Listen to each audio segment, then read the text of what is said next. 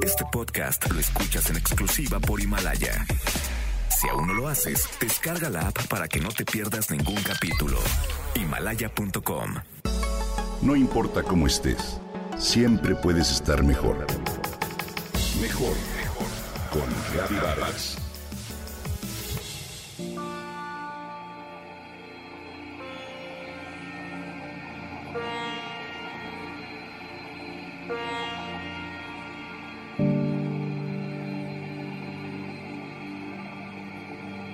¿Qué es una carreta? le preguntó el sabio un rey. ¿Acaso es los ejes, las ruedas o la estructura? ¿La carreta es la suma de sus partes?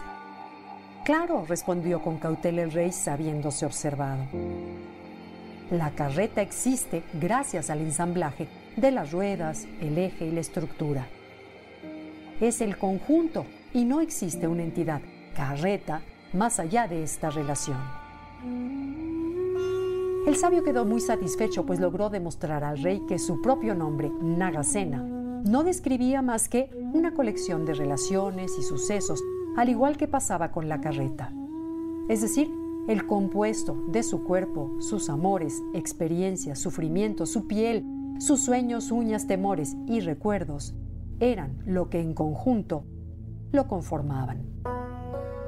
Este relato pertenece a un escrito budista del siglo I que busca demostrar la relación que tenemos con la naturaleza del tiempo. Es decir, el tiempo, nuestro tiempo, lo experimentamos por medio de lo que vivimos. Somos lo que vivimos, lo que aprendimos, lo que leemos, lo que viajamos. Las caricias que recibimos, los momentos de desesperanza o bien el encierro que pasamos. Todas ellas son vivencias que quedarán grabadas en nuestra memoria sin todo lo anterior, ¿qué somos? ¿Acaso existimos siquiera?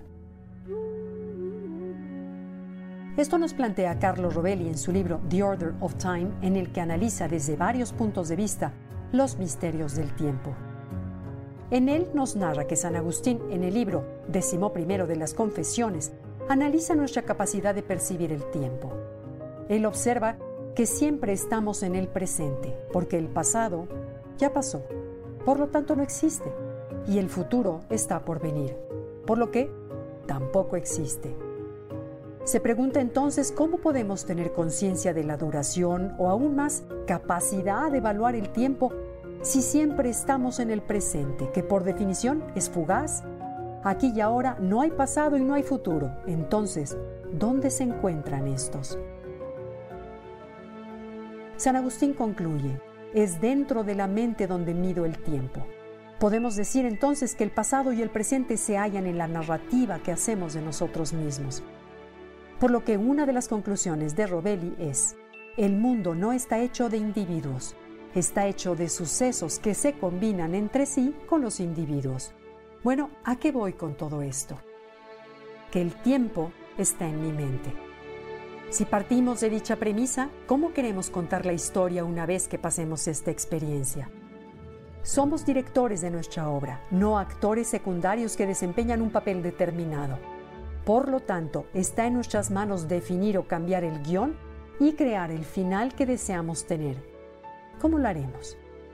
Si cada uno, cada individuo procura cada una de sus partes como salud en cuerpo, mente y alma, para estar en armonía contribuiremos a que los otros también lo hagan y estén bien. ¿Qué cuál es el enemigo a vencer? El temor. El temor es la expectativa del mal. Es el dragón que amarra a la razón y que de manera paradójica nos lleva a asirnos aquello de lo que queremos liberarnos. El temor magnifica, distorsiona y engaña. A mayor temor, menos capacidad de eludir lo que tememos. Cuando tememos algo es porque futureamos algo que no ha pasado. ¿Te das cuenta? Está bien informarnos, más no permitir que los eventos secuestren la mente. Si el tiempo es una colección de relaciones y sucesos y está hecho de una sustancia que es hielo y fuego a la vez, que nos obliga a actuar, como dice Robelli, que nuestra narrativa de esta experiencia sea de aprendizaje, fortaleza y gratitud por todo lo que sí hay y tenemos quédate en casa.